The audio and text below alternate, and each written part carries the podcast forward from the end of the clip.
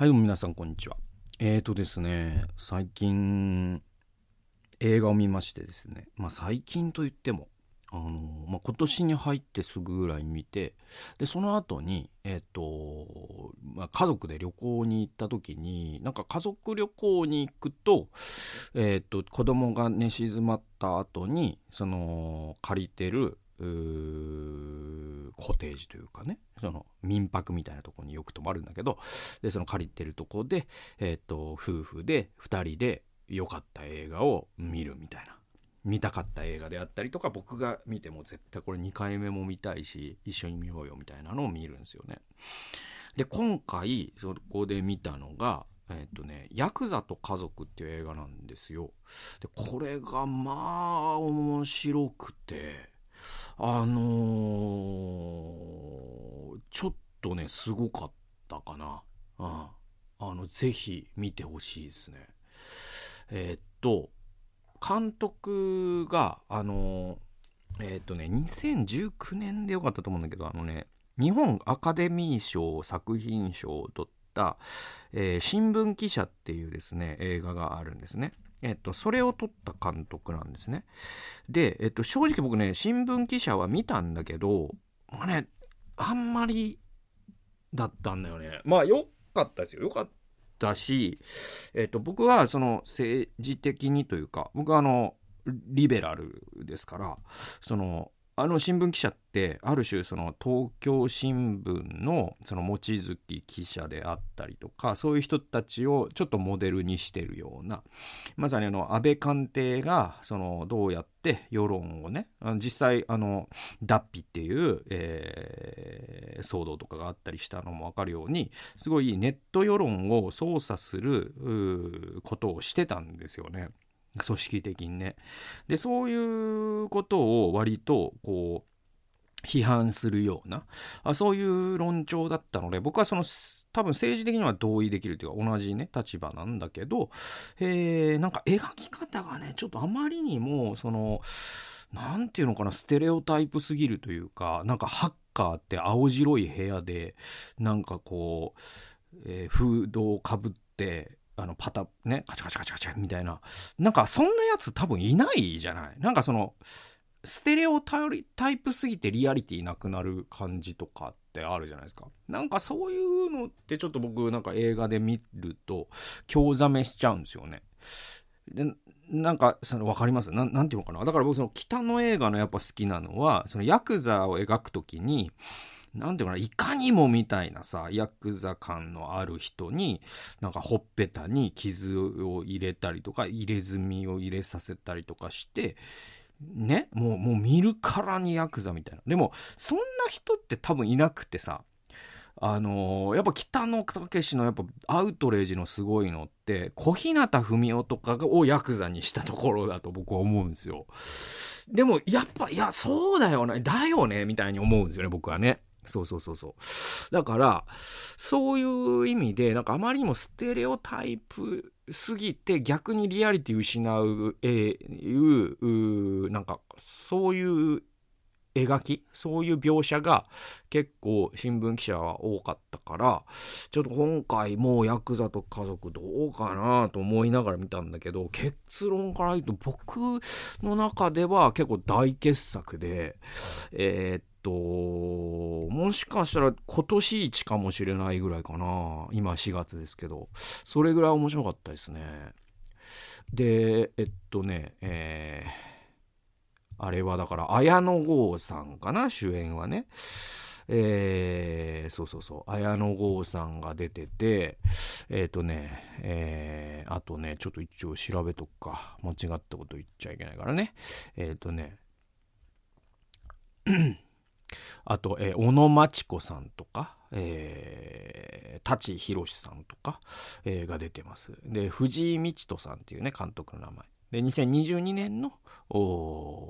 日本映画なんだけど、まあね、あのー、新聞記者と同じように、ちょっと漫画チックな描写もないではないんですよ。だからその北野武だったらちょっとこれはないだろうっていうところも、そのリアリティを追求したらそうなんだけど、でも、その、そういうあらみたいなのがちょっとどうでもよくなるぐらい、そのテーマが僕はもう刺さりすぎて、良かったんですよ。じゃあ何なのっていうと、この映画、要は、その、まあ、親が、えー、その、まあ、暴力団と関係がありそして、えー、その覚醒剤中毒で死んじゃうんですよね。綾野剛さんの親が。そっから始まるんですよ。でそれが90年代とかなんですよね。でそこからその綾野剛さんはチンピラだったんだけどそのヤクザに拾われるわけですよ。舘ひろしさんが、えー、トップを務めるなんとか会っていうところに拾われます。で、それがその90年代後半の、うんと、あれは群馬県っていう設定になってた気がするんだけど、ね、そういうところから始まるでしょ。で、でね、この映画ってもう前半と後半パックリ分かれるんだけど、その前半は彼がヤクザとして成り上がっていく様子を描くわけ。ね、そのヤクザになって入れ墨掘って、で、なんていうの、しのぎって言って、ヤクザがお金を儲けるのっっていうのが地方都市とかだとそのキャバクラとかね、まあ、そういうものだったりするわけじゃないですか。でその、えっと、舘ひろしさんの会というか、えっと、暴力団は、えっと、そのしのぎをしのぎね要はその商売ですよね。えー、でヤクザのしのぎとしてそういううんとキャバクラとかそういうのはやるんだけどあのしゃぶには手を出さないと薬はうちはやんないよと。で、そういうプライドを持っている会だったのもあって、えっと、綾野剛さんは、そのしゃぶでね、えー、親を失ってるから、あその会長の魅力に惹かれていくんですよ、舘ひろしの。で、その彼はどんどんこう、若頭になっていったりとか、あその出世していくんですね、ヤクザの中でね。頭角を表していくんですね。喧嘩も強いし。で、なんだろう、筋を通すというかね、信頼される人間でもあったから。で、その時に、えっ、ー、と、キャバクラ、その、そのしのぎの、その組の島のキャバクラで働いてた、あその大学生で学費を稼ぐためにキャバクラで働いてた、えー、小野町子さんと、えー、ちょっと恋愛関係になったりもするんですよ。ね。で、えっと、そっからその別の組との構想に巻き込まれるんですねこの綾野剛さんというかその組がね。で組全体が巻き込まれていった結果彼はその組のナンバー2の、えー、人を守るためにその投獄されるんですね。まあそういうのってよくあるわけで。要は、あの、その向こうのナンバー2みたいな人を殺しちゃうんだけど、その殺そうもうもう俺は殺して牢屋に入ると思ってたらこっちのナンバー2の人つまり舘ひろしの子分が、えっと、その綾野剛を乗り越えてそいつを刺しちゃってで要はそいつが実行犯になってまあ順当にいけば丸棒の、えー、警察が来てそいつが、えー、手錠をかけられてなんだけど兄貴と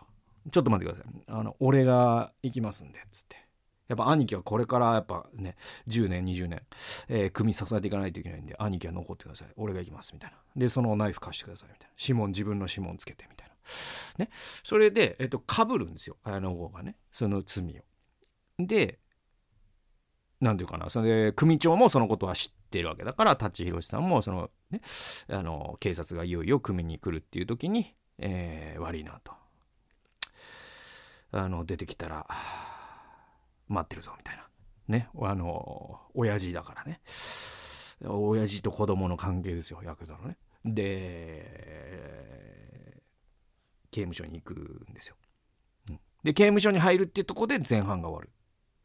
だから第1部第2部ぐらいパックリ分かれてるんですけど。でここのその年年号がめちゃくちゃ重要で。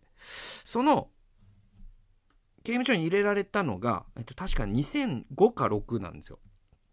ね。で、そっから彼は、えっと、十何年、えっと、14年とか入ってたんですね。うん、だから無期懲役で、えー、いろんなこう上場酌量とかがあっての14年で出てくるんですよ。ね、殺人罪だから。で、えっと、で、出てきたのが2019年の日本なんですね。で、この14年にもう世界が変わってることに彼はだんだん気づいていくんですよ。ね？で、だからその前半ずっとこれヤクザ映画だな。で、ヤクザ映画僕好きなんですよね。なんかその仁義なき戦いも好きだし、アウトレイジも好きだし、北の映画もすごい好きで、ヤクザ映画ってなんかこう、いいんですよね。だから、あの、スコセッシのそういう、あのー、なんだろう。まあ、アイリッシュマンとか一番新しいので言うとそのスコセッシ系のそういうアイリッシュマフィアとかイタリアのシチリア島のマフィアの話も結構好きで。なんだろうななんかマフィアの話って面白くないですか？なんかそのそこに家族、まあ、まさにこのタイトルになってるけどなんか家族とは何なのかみたいなのが詰まってる感じがして人形映画好きで。だからそのねその前半はよくできたまあ人形映画だなと思いながら見てるんですよ。でだけど後半その出所してからトーンが全然変わってきて、あれあれあれと、あれこれちょっとジャンル違うぞってなってくるんですよ。で、じゃあ何のジャンルかというと、えー、まあまあ、その、全く同じテーマに何の作品があるかというと、素晴らしき世界っていう、これは以前僕その映画を語るの回で語ったことがある、え、2019年かな、この映画も、え、映画で、でその役所広司さんが主演していてで彼は要はその暴力団で、えっと、ずっと人生のもうほとんどを刑務所で過ごしたっていう人ででまあその人が何回目かの東国から出てくるところからねドラマがえっと、映画始まるんだけどで2019年の日本がやっぱりその入った時と違う社会になっていっていた結果、まあ、彼がその様々な差別や偏見に出会いもはやこう人間としても認められなくなってるわけですよ。ね、そのえっと反社会勢力っていうものがあ日本で生きていくことができないそういうその外堀を埋められてだから携帯持つこともできない就職することもできない、えー、銀行に口座を開くこともできないじゃあどうすればいいんだっていう本当そういう話でで、あのー、素晴らしき世界だとそれを人々が助けていくっていうすごい話になってるんだけど、このヤクザとかはその、もう、その、暴力団に関わった人が生きていくのがいかに難しいかっていうことのもう本当に息が詰まるような話ばかりでだからまずその携帯もう携帯なんてそのねその兄もうその時には、えっと、彼はもう出その罪かぶってさしかも抗争で罪かぶって、えー、入ってて服役して、えー、そして帰ってきた人なんてその組のなんていうかな一気に出世するんですねそういう人ってねヤクザの掟の中で、えー、だからそのナンバー2の次ぐらいになってるわけですよ。でそしたら古文ね新しく入った人もいるからで、まあ、先輩たちのヤクザの人もいてででその兄貴と話を聞いてますっつって。であの、これ携帯ですと。これをしばらく使ってくださいみたいな。そしたら、あの、いやいや、あの、携帯なんて俺自分で買うよって言ったら、いや、あの、今は買えないんですよと。ね、反社は携帯契約できないですと。で、部屋も用意しておきましたと。あの、部屋もね、あの、反社は借りれないんですよと。ね。で、えー、ちなみに銀行口座も開けないし、クレジットカードも持ってないんですよ、つって。で、えっと、要はもうその、人間じゃないんですよね日本の中で反社会勢力っていうのは。でそれに結構びっくりしちゃって彼は。でその締め付けがすごくその2000でね節目はどこかっていうと2013年なんですよ確かね。でそこで、えっと、暴力団対えっとね何だったかなうんとね暴力団排除条例っていうのがえー、あらゆる自治体で、えっと、通り始めるんですね。で、そういったものがその5年ルールとかっていうのもあって、だから5年間は銀行口座開けませんよと、関わった人は。もう暴力団やめててもそうなんですよ。ね？だからそういう5年ルールができたりとか。えー、あるいはその一般の人も暴力団と、おなんだろう、暴力団に、え、ー、と、おごってもらったりとかしたら、結構罪に問われるとか、なんかそういうのもできたりとかして、どんどん締め付けが強くなっていくのが2013年が節目なんですよ。だから、暴対法か。暴力団対策法でよかったと思うんですけど、えっと、その法律が通ったところが節目で、そこ以降、日本ってどんどんどんどん暴力団を締め上げていく方向になるんですよ。で、それはその市民の無菌社会を望む、そういう世論、強い世論に押されて議員たちがそれを通していった。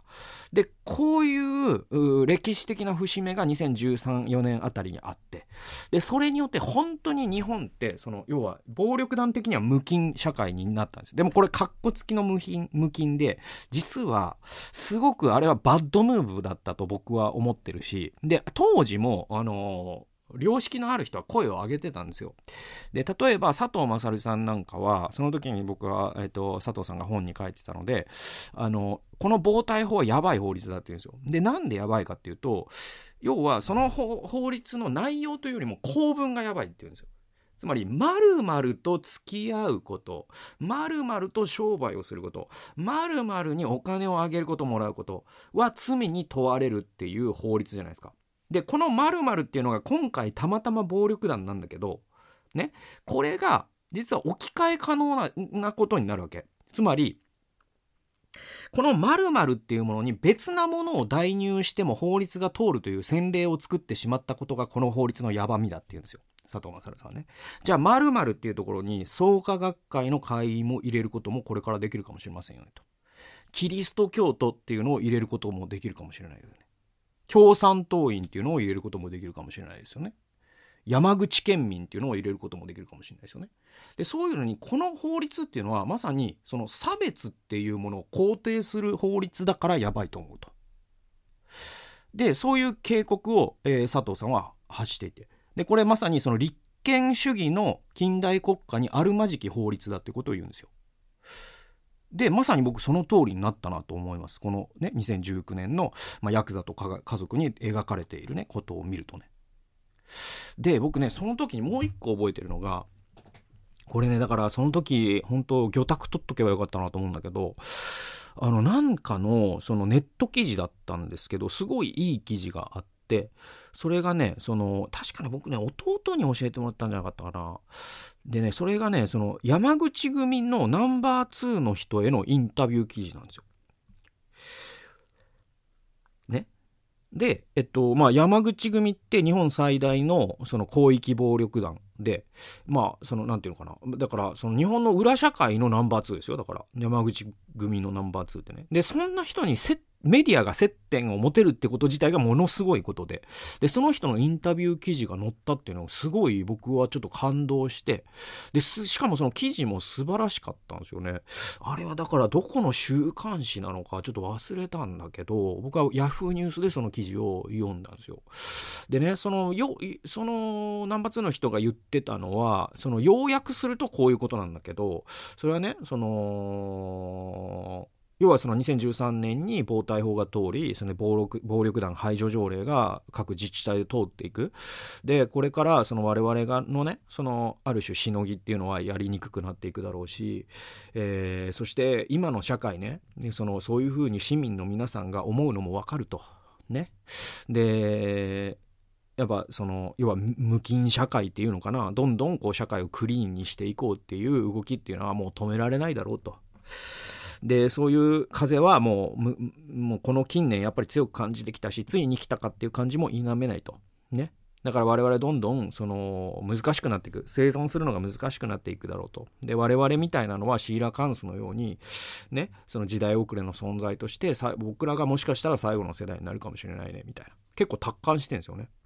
でもちょっと分かってほしいのはそのこの社会にはこの日本という社会にはねいろんな奴らがいてで、その中にはね、本当にこう、夜べがなくて、両親がいなくなっちゃったりとか、ね、両親が犯罪者だったりとか、ね、で、えー、もうどこにも行く場所がなくて、で、その学校でも勉強に適用できない、集団生活にも適用できない。で、そいつらがただただ喧嘩が強くて、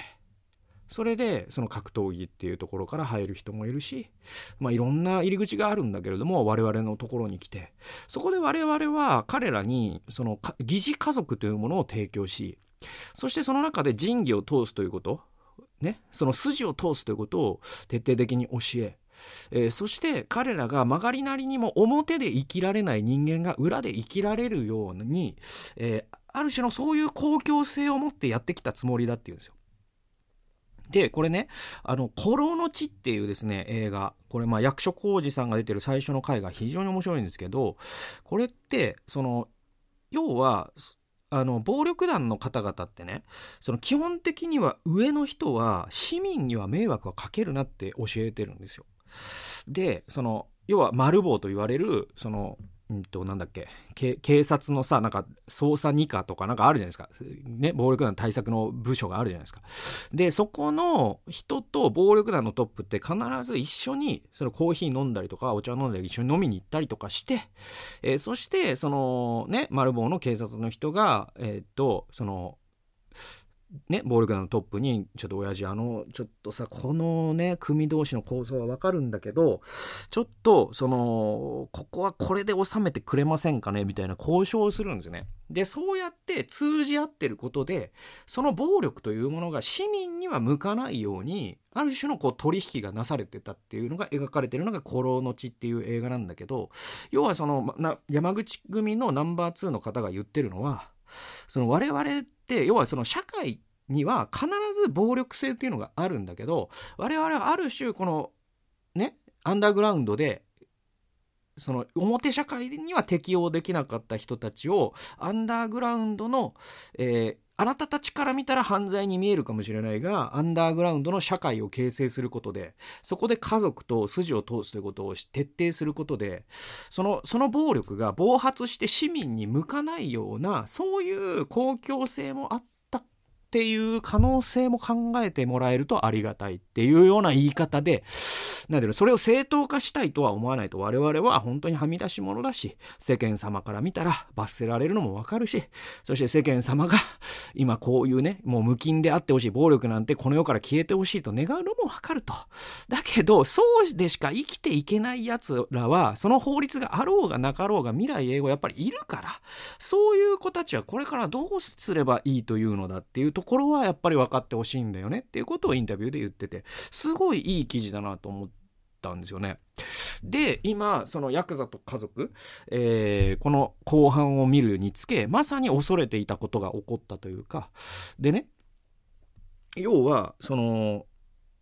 綾野剛と一緒に、その、綾野剛の弟分だったチンピラの、えー、っと、これは市川隼人さんかな？が演じている、彼はもうその暴対法以降、えー、っと、ヤクザ辞めちゃうんですね。で、それは、えっと、きっかけがあって、その防体法で一般人と車の接触事故を起こしちゃった時に、えっと、えー、それでなんか、その、捕まっちゃったんですって。で、もう、その、向こうが悪かったのに。要はその暴力団っていう、えっと、要は反社会勢力っていうのがついただけで、もう、もうこの社会でまともに生きていけないなっていう、全部の人権剥奪されていくから、で、やめたんですって。で、えっと、知り合いに広がって、えー、拾われて、その産業廃棄物を、えー、処理場で働くようになったんだけど、やっぱ5年間は地獄でしたねと。もう部屋も借りられないし、銀行口座も開けないし、で、友達と飲みに行っても友達も怖いじゃないですか。だって、丸棒と付き合ったら捕まるかもしれないから。だから友達もどんどんいなくなるし、やっぱ地獄でしたけど、今は結婚して、なんとかやってますわ、みたいな。で、この市川隼人さんが、じゃあ兄貴ね、ちょっと久しぶりに、ちょっとあの昔の焼肉屋行きましょうやってなるんですよ。で、そして、その兄貴が、まあ、いつものように、今日は来てくれてありがとうな、なんつって。で、市川隼人さんと飲んでさ、で、お俺、ここ俺払うよ、つって。で、出所の時に、あの、あのね、お祝い金もらってるから、つって。そしたら市川隼人さんがもう怯え始めて、急に。兄貴、ちょ本当に払わせてくださいと。で、お金を置いて逃げるように帰ってくる。で、なぜか、それおごられちゃうと。反社改正力から譲与されたっていうんで、捕まるかもしれないから。そういう関係性になっちゃってんのね。うん、で、ちょっと気を許して、この市川隼人さんと綾野剛が、その産業廃棄物の仕事の職場で、えー、第三者が、ちょっとその二人さ、丸棒、かつて丸棒すごいっすよねつって、今やめたけどさ、なんていう話をしてる時に、ちょっと一枚写真撮っていいですかみたいな。後で LINE で送りますみたいな。で、それをパシャって撮って、えー、その人が SNS に上げちゃったんですよ。で、そこから市川隼人さんが、この人丸棒ね丸棒でしかも殺人の前科がある人と写真に写ってるってことでネットが、えー、彼らを、えー、特定特定グループがね特定してそして市川さんは参拝の仕事を辞めなきゃいけなくなる。そして奥さんは逃げちゃう。ね、奥さんもで娘も逃げちゃう。家に行ったら誰もいない。書き置きがあって。すみません。もう入れません。で、えっと、この綾野剛さんは実はそのさっき一番最初に出てきた一番最初あの要はそのキャバクラでねその小野真知子さんね出会ったって言ったじゃないでで出所した後に接点を持ってたんだけど、えー、この写真が出たことで小野真知子さんも市役所で働いてたんだけど、えー、ネットで特定されてで上司から「ちょすんまんけどこの仕事辞めてくれないか」という形で、えー、仕事ができなくなっちゃう。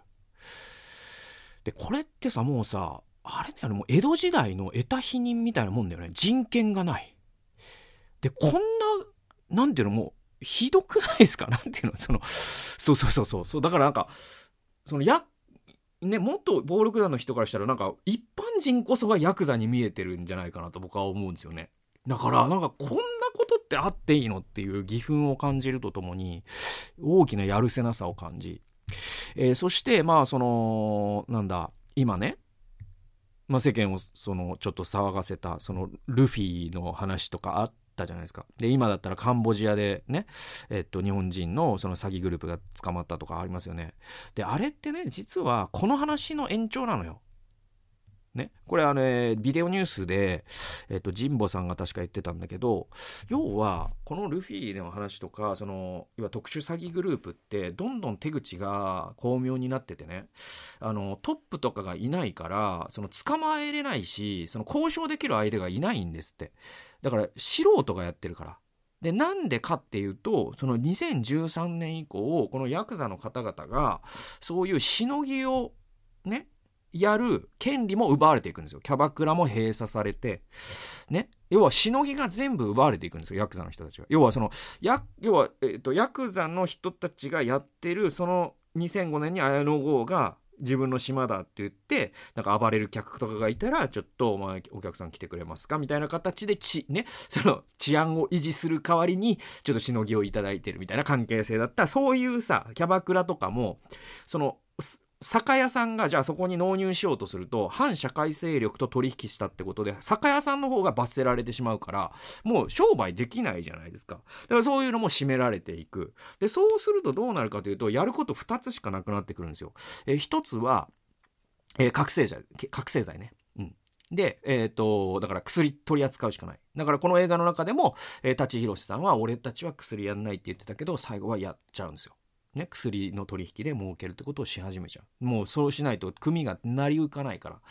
立ち行かないからね。で、もう一つが、えっと、密漁なんですよね。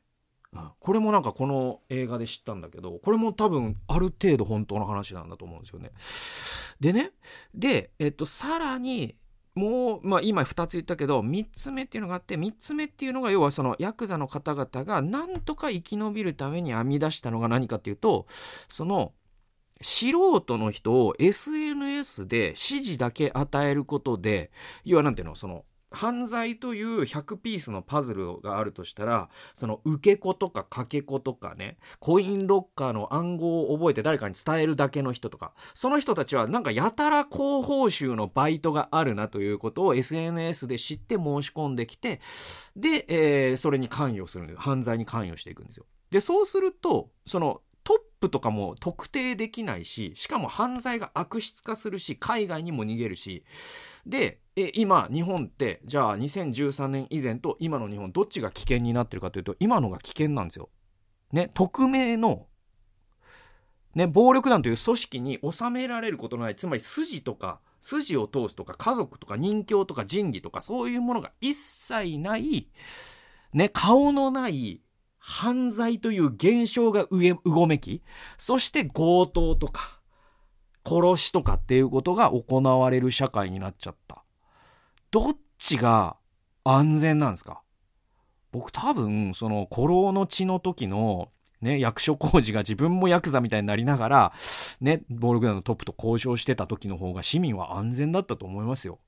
だからやっぱりその2013年の暴対法が通った時に、なんか頭悪い人が考えた法律だなと僕は思ってたんですよね。で、本当にその通りになりましたね。で、なんで頭悪いかというと、人間を分かってないんですよね、多分その法律を作った人って。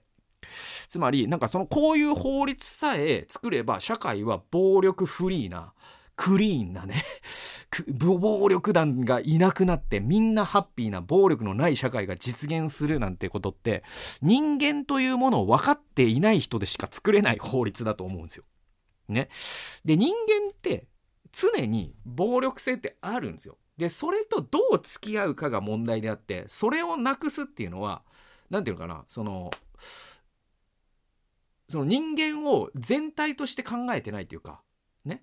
なんかエントロピー増大の法則じゃないけど、あるところに秩序を作ったら必ず無秩序が別なところにできるっていう法律がある、あね、法則がある。これ物理法則なんだけど、それに似たような話で、必ず無秩序はできるんですよ。だけど、その、防体法によってできた秩序によって、無秩序がより扱いにくくなって、より悪質化したっていうのが今の2022年の日本なんだなっていうことをすごく教えてくれる、えー、そういう映画でしたね。だからその詐欺集団の話とか強盗グループの話とかっていうのはこれからもなくならないだろうしより日本はちょっと怖い国になっていくんだろうなじゃあそれのボタンの掛け違いどこにあったかというと2013年の僕は防体法にあったと思う。でそこからやっぱり半グレー集団とかも出てきたしその要はその丸棒というその反社会勢力というね、えー、と烙印を押されたらもう人生というかもう終わりなんですよ。日本で人間じゃなくなっちゃうから。じゃあそうならないためにやっぱりそれでも社会に適応できない人っていうのは山口組の南伐の方がおっしゃるようにいるんです。じゃあそういう人たちが何とかして生きていくために、えー、今やっていることが社会をこれだけ危険にしているということを考えた時にあれがやっぱりいかにバッドムーブだったかっていうことがわかるわけですね。はい、ということでね本当にこのねヤクザと家族はね是非僕見てほしいですね。うん、あのー、単純に映画としてめちゃくちゃ面白いっていうのもあるんで。ということで今日はちょっと映画紹介会になっちゃいましたけれどもおすすめな映画でございました。ということで、えー、まあそのとこかな。うん。そうですね。うん。だから、はいはいはい。本当に、なんだろう。まあこれってね、ちょっとあれにも似てんですよね。なんかその、エレベーターのさ、その、あエスカレーターの手すりにまでさ、その抗菌？とかっていうさ、全部を滅菌していく社会が、実は微生物フリーどころか危険我々人体にとって危険になってるって話ってあってさで僕らって一気に喘息とかアレルギーとかねアトピーとか増えたんだけどそれって日本が綺麗になった時期と重なってんですよね。で人体って何十兆の微生物と一緒に生きてんですよ。ね。僕の僕もそう皮膚の表面とか。ね、えー、胃腸とかに微生物飼ってんですよ。何十兆という。でもその人間が無菌であってほしいって思うことが逆に清潔病としてのアレルギーを生んだみたいなことになんかこのそのルフィとかってなんかこの社会を無菌にしたゆえに思わぬ形でしっぺ返しを食ってるっていう意味では同じような気がしますけどね。ということでなんかやっぱもっと人間の深みを理解した人がやっぱ政治家になりまた政治家っていうのは我々の民意の反映でもあるから日本人が結局成熟しなくなっちゃった結果なんじゃないかな。なんかその法律通せばクリーンになるって未熟な人の考え方じゃないですか。人間のこと分かってないね。だから日本人がやっぱ内田達さんの言うように日本人がみんなガキになったんですよね。成熟しなくなったんだよね。みんな小学生みたいなマインドで生きてんですよね大人もね。だから本当に悲しいことだなと思います。でも今悲しいんだっていうことを分かった先にしか成熟はありませんから、ヤクザと家族、めちゃくちゃおすすめでございます。ということで、えー、最後まで聞いてくださってありがとうございました。では次回の動画及び音源でお会いしましょう。さよなら。